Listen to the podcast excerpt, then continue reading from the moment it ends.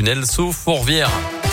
7h30 la météo dans quelques instants et le scoop info. Tout d'abord, c'est avec vous, Colin Code. Bonjour, Colin. Bonjour, Mickaël. Bonjour à tous. À la une de l'actualité ce matin, cinq gendarmes récompensés hier pour leur acte de bravoure dans l'un. Le 18 juillet dernier, un habitant de Pérouge avait tiré à plusieurs reprises sur son ancienne compagne et son nouveau compagnon à leur domicile avant de prendre la fuite à bord d'une voiture volée. Il s'était ensuite retranché dans sa maison de Bressol avant que les gendarmes ne l'interpellent quelques heures plus tard. Les cinq gendarmes en question ont reçu une lettre de félicitations et deux d'entre eux ont reçu la médaille militaire pour leurs états de service au sein de la gendarmerie. Un cycliste victime d'un malaise cardiaque hier après-midi à Bagel-Châtel près de Mâcon. À l'arrivée des secours, l'homme d'une soixantaine d'années était inconscient et ne respirait plus. Les pompiers puis une équipe du SPUR n'ont pas réussi malheureusement à le réanimer. Des pompiers, des gendarmes, des policiers, des bruits de sirènes cet après-midi à Oyonnax. Alors pas de panique, il s'agit seulement d'un exercice de tuerie de masse organisé par la préfecture. Ça se déroule au stade Maton. Le scénario n'a pas été dévoilé. Genre d'exercice est organisé tous les ans dans un lieu différent.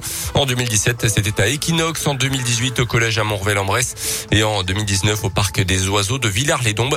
L'objectif, c'est de tester le dispositif d'alerte et la coordination des forces de l'ordre et des secours en cas d'attentat.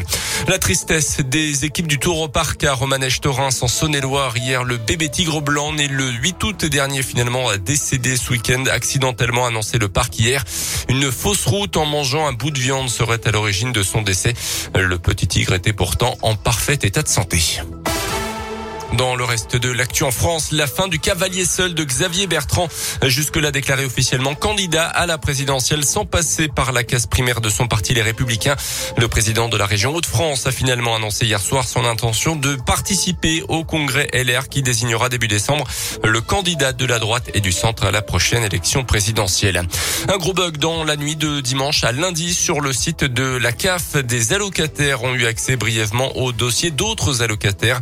7000 dossiers au total seraient concernés selon les premiers éléments. Certaines personnes ont pu par exemple tomber sur des comptes ne leur appartenant pas ou bien consulter les coordonnées, numéro de téléphone et adresse d'autres bénéficiaires. Les sports avec le foot d'abord et le FBBP perd la première place du championnat hier soir au stade Verchères en faisant match nul 0-0 face à Sedan, quatrième. Malgré une légère domination bressane sur l'ensemble de la rencontre, Bourg-en-Bresse, meilleure attaque du championnat, n'a malheureusement pas réussi à faire plier Sedan, meilleure défense de la division.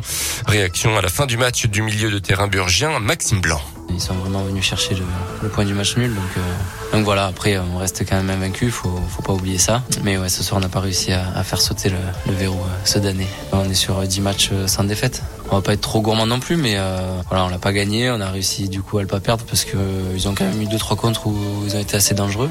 Voilà, c'est un point de prix quand même et euh, faut rester positif. Là, on a deux gros matchs qui, qui arrivent après la coupe. Donc là, on va faire une petite parenthèse, mais mais voilà, essayer de, bien figurer dans la coupe et, et continuer sur cette lancée championnat.